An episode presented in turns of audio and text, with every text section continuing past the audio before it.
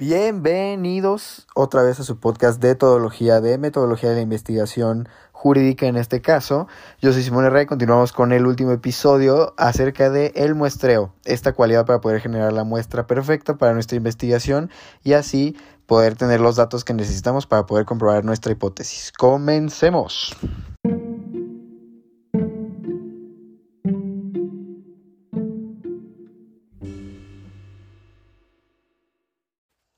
En el capítulo anterior vimos que en qué consistía una muestra.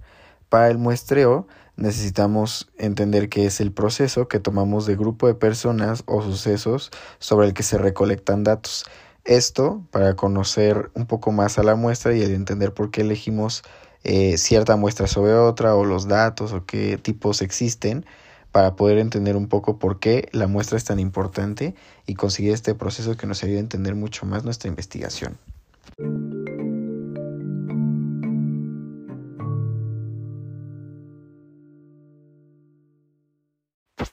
Las generalidades del muestreo son los diferentes factores que hay que tomar en cuenta para elegir cierta muestra sobre otra. Por ejemplo, el número de casos que se pueden manejar, el entendimiento del fenómeno o la naturaleza del mismo.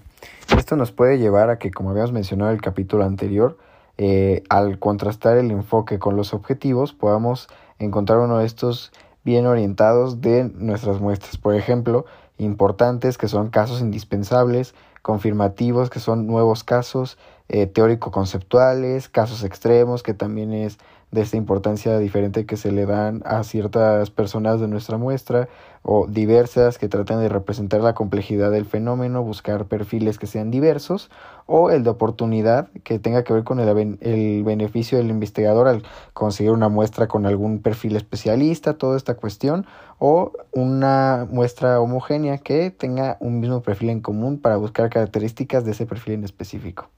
Para esto, los tipos de muestreo son por cuotas que tratan de alcanzar la composición, las de caso tipo que eh, buscan obviar lo conocido y las de expertos que buscan una perspectiva especialista.